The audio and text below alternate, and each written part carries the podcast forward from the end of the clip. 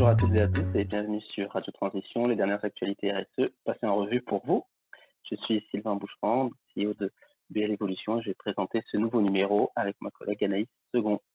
Comme toujours, nous allons traiter les dernières actualités en s'attardant cette fois sur les thématiques du climat, de la biodiversité et de la RSE. Et donc, nous allons démarrer sans plus tarder. Anaïs, je t'en prie. Bonjour à tous, merci Sylvain. Alors en effet, le sujet climat qu'on ne peut pas manquer en ce moment, c'est la discussion relative à la loi climat et résilience. Après avoir été présenté au Conseil des ministres le 10 février 2021, le projet de loi fait actuellement l'objet de discussions au Parlement. Il reprend cinq grands thèmes fondamentaux de la vie quotidienne des Français, consommer, produire et travailler, se déplacer, se loger, se nourrir. Parmi les décisions ayant d'ores et déjà été votées, on retrouve l'interdiction de la construction de grands centres commerciaux en périphérie des villes, à la fois pour lutter contre l'artificialisation des sols et protéger les commerces des centres-villes, indiquent les débats. La décarbonisation progressive des menus proposés aux élèves dans les cantines a également été votée. Ainsi, au moins une fois par semaine, les cantines devront proposer un menu végétarien aux élèves. La loi a également fait débat sur le rôle de la publicité dans la transition vers une économie bas carbone. Les élus ont interdit la publicité visant à la commercialisation et à la promotion des énergies fossiles et visent une autorégulation contrôlée pour la publicité des autres produits les plus émetteurs de gaz à effet de serre. Et pour finir, les discussions ont également mené euh, à la création d'un délit d'écocide Concrètement, cela signifie que les sanctions pénales applicables en cas d'atteinte grave à l'environnement sont renforcées. Notons cependant que ce délit ne reste applicable que si l'intentionnalité de nuire à l'environnement est prouvée, ce qui rendra l'application de la loi plus complexe qu'il n'y paraît. Dans tous les cas, les discussions parlementaires ne sont pas terminées et les prochains votes sur cette loi restent à suivre. Le retour du gel dans les plantations et cultures après une période douce a grandement fragilisé l'agriculture française vignes, abricotiers, cerisiers et bien d'autres encore. Ce sont plusieurs centaines de milliers d'hectares qui ont été impactés début avril. Alors sur le long terme, cette situation interroge à la fois sur le dérèglement climatique et, la biodiversité, ainsi que la pérennité et la résilience de nos systèmes de culture. Elle pose aussi la question de l'approvisionnement local sera compliqué cette année, même s'il est de plus en plus plébiscité par les consommateurs et l'autosuffisance alimentaire en fruits ne pourra bien sûr malheureusement ne pas être assurée euh, cette année. Les cultures sont aujourd'hui victimes du dérèglement climatique. La végétation et les sols font également partie de nos meilleurs alliés pour lutter contre euh, celui-ci. Et partant de ce constat, l'INRA et Planète A se sont associés pour développer un indicateur d'évolution du stock carbone des sols agricoles, donc un moyen efficace qui permettra de prendre les mesures nécessaires pour accroître leur capacité de capture du carbone et lutter le mieux possible contre le réchauffement climatique. L'actualité RSE a été particulièrement riche ces deux dernières semaines. Pour commencer, comme tous les ans, Amnesty International a publié son état des lieux 2020-2021 des droits humains dans 149 pays du monde, un rapport qui permet de questionner l'évolution des droits humains aux quatre coins du globe.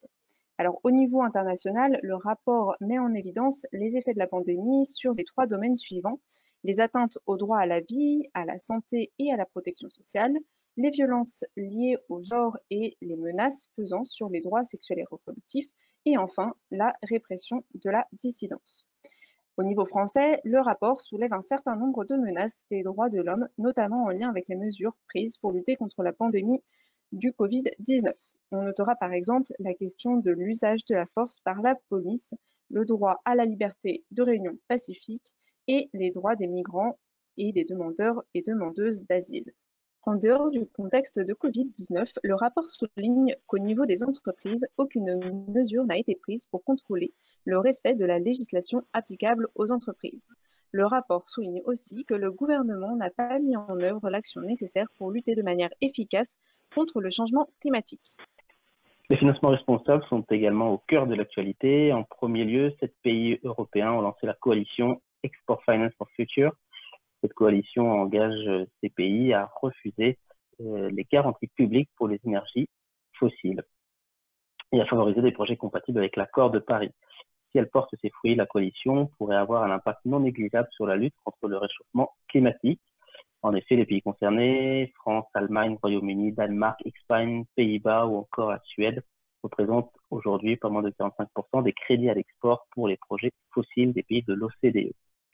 Et donc, toujours sur le sujet de la finance responsable, la Nouvelle-Zélande fait partie des premiers pays à obliger les banques, les compagnies d'assurance et les sociétés d'investissement à faire état des conséquences de leur placement sur les changements climatiques. Et cette nouvelle loi s'inscrit dans la continuité de l'objectif de la Nouvelle-Zélande d'atteindre la neutralité carbone pour 2050 et de produire toute son énergie à partir de sources renouvelables d'ici 2035. Dans un monde où certaines matières premières se font de plus en plus rares, augmentant le risque de pénurie, la question de leur utilisation et de leur place dans nos modes de consommation se pose. L'actualité donne aujourd'hui tout particulièrement matière à réflexion sur la place du nickel et des terres rares dans notre quotidien. D'abord, dans l'un de ses rapports, la Commission européenne estime que l'approvisionnement en sulfate de nickel utilisé dans les batteries de véhicules électriques notamment pourrait être mis en question à partir de 2027.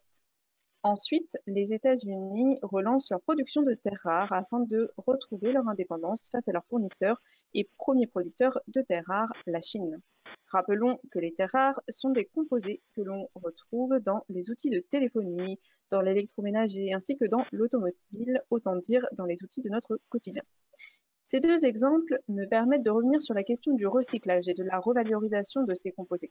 Aujourd'hui, le recyclage du nickel est maîtrisé dans le monde, ce qui n'est pas le cas des terres rares qui, en tant qu'alliage, requièrent un processus de recyclage plus compliqué et technique. Le processus est aujourd'hui maîtrisé par certaines entreprises seulement.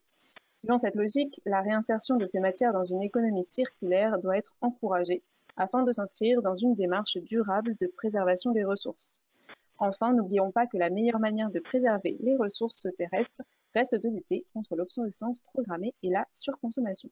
Et pour finir, les entreprises sont de plus en plus nombreuses à se saisir de l'opportunité offerte par la loi Pacte de définir une raison d'être, s'engager chaque jour pour une meilleure qualité de ville. Et justement, la, la récente raison d'être définie par le groupe RATP, celle-ci a été créée, définie à l'issue de plusieurs semaines de consultations collectives et ouvertes euh, après de ses parties prenantes internes et externes.